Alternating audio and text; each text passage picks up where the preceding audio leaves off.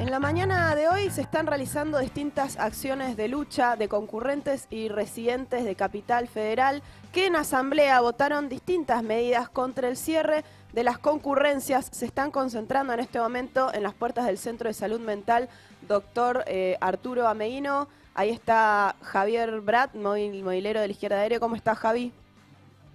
¿Cómo están Tom y Lu ahí en el piso? Bueno, estamos enfrente del el Centro de Salud Mental Ameguino, eh, en una actividad convocada por eh, la Asamblea de Concurrentes y Residentes de Cava. Eh, también estamos con, con Jenny y con Melina, que son concurrentes y residentes de salud mental también, protestando contra el ajuste que viene llevando adelante la RETA y su ministro de Salud, Quirós, en las concurrencias de la ciudad de Buenos Aires. En principio queríamos preguntarles expliquen qué, en qué consisten las concurrencias, qué son las concurrencias. Bueno, las concurrencias son un trabajo eh, no remunerado en donde todos somos profesionales ya recibidos, licenciados en su mayoría, y donde hacemos un posgrado eh, donde no tenemos ni ART, ni salario, eh, ni derechos laborales. No somos reconocidos como, como trabajadores de la salud. Sin embargo, trabajamos en los hospitales y los centros de salud. ¿Qué implica el recorte en las concurrencias en la ciudad de Buenos Aires?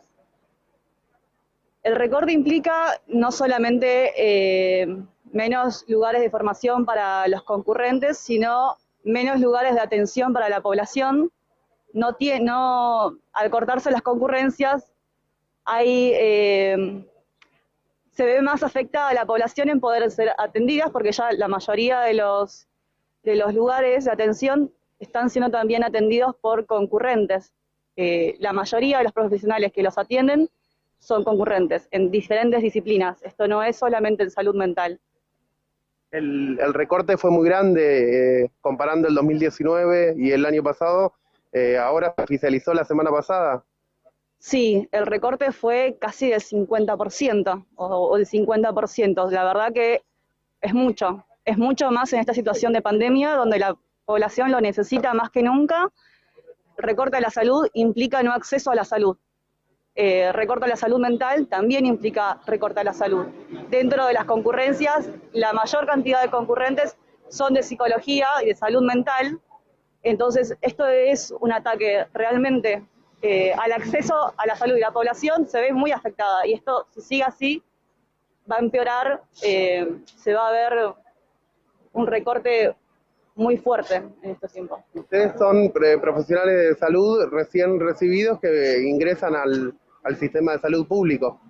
Sí, nosotros ingresamos por medio de un concurso que se hace todos los años, eh, que tiene un cupo para poder ingresar por medio de un examen de esos cupos, eh, la concurrencia dura aproximadamente en salud mental cinco años. Son cinco años que trabajamos, decidimos trabajar en el y formarnos en, eh, en la salud pública. Eh, son cinco años que dedicamos atención a la población de todo tipo, donde no hay ningún tipo de derechos, ni ART, ni salario, y estamos también hoy, en plena pandemia, también haciendo atención a la población. Javi. ¿Por qué pensás que sí, Sí, si les puedes preguntar eh, en esto que están planteando, ¿no? Este fuerte recorte, si cómo consideran que los gobiernos, tanto nacional como de capital de Buenos Aires, eh, cómo están, eh, digamos, priorizando, si están priorizando o no el sistema de salud público. Dale. Y cómo sigue también la jornada. Sí. ¿Qué Dale. Buenos días. ¿Qué tal? te queríamos preguntar, ¿qué opinas? ¿Cuál es tu opinión sobre si el, el, el gobierno de la Ciudad de Buenos Aires y el gobierno nacional priorizan la salud pública? Mira, bueno, como venía contando recién Jenny, o sea, nosotros o sea, estamos viendo un recorte acá eh, que, nos pone de vuelta en la calle, que nos obliga a volvernos a organizar, pero lo venimos viendo, hay diferentes sectores de salud que están peleando por condiciones dignas de trabajo, Eh, ayer hubo un paro en el hospital Garrahan, hace unos días hubo enfermeras también cortando el puente Pueyrredón, que fueron reprimidas brutalmente eh, por la ministra de Seguridad de la Nación.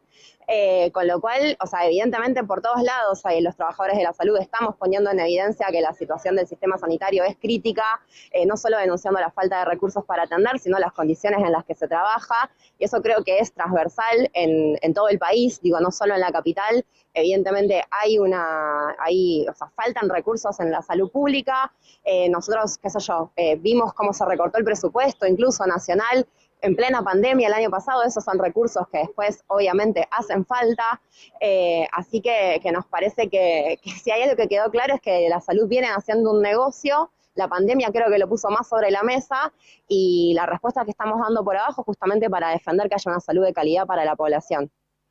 ¿Cómo va a seguir la jornada de hoy? ¿Qué, ¿Cuáles son los pasos que, que van a seguir? Mira, la idea es concentrarnos acá en el Ameguino, que es un lugar eh, bastante simbólico en relación al recorte que están haciendo ahora, porque creo que recién charlábamos con Jenny, el, el 70% de los que atiendan acá son concurrentes o becarios, o sea, trabajadores precarios a Donorem, y solo el 30% es de la planta, así que por eso elegimos concentrar acá y vamos a intentar hacer algún corte para visibilizarlo, sacarlo para afuera, eh, y bueno, y vamos a continuar organizados hasta que no haya una respuesta, que no se vaya atrás con el recorte y que se reconozcan los derechos laborales, que por detrás del reclamo del no recorte, hay también un reclamo de eso, de salario, de RT, de condiciones dignas de trabajo y atención, vamos a seguir eh, manifestándonos. Bueno, y por último, ¿cómo se vienen organizando residentes y concurrentes de la Ciudad de Buenos Aires? Mira, nosotros nos organizamos desde abajo, de forma autoconvocada, en asamblea, eh, eh, por hospital y de forma general, coordinada entre los diferentes efectores del sistema de salud. Entendimos que esa es la mejor forma de mantenernos conectados frente a gremios que no dan respuesta, que no nos tienen ni considerados como trabajadores, como son médicos municipales, Federación de Profesionales y muchos otros. Y bueno, está en discusión también cómo vamos a seguir. Hay propuestas de involucrar más a la comunidad, que creemos que hace falta también, eh, porque son nuestros pacientes, son quienes nos pueden apoyar, quienes nos pueden ayudar a dar más fuerza. Hay propuestas también de si nos tenemos que unirnos a otros sectores de salud. Digo, está en debate, estamos viendo, pero esa es la perspectiva en la que estamos. ¿Vienen recibiendo el apoyo de algunos sectores? Sí, hemos, o sea, hubo solidaridad, apoyo de la planta de varios hospitales, digo, hay gente que, claramente está sintiendo el ataque que, nosotros eh, estamos sufriendo. Hoy acaba de, de hecho, acá está eh, Alejandrina Barri, que es una referente del Frente de Izquierda, digo, hemos recibido ese tipo de apoyos, ellos siempre están acompañándonos y necesitamos, obviamente, seguir sumando fuerza. Bueno, muy claro el testimonio.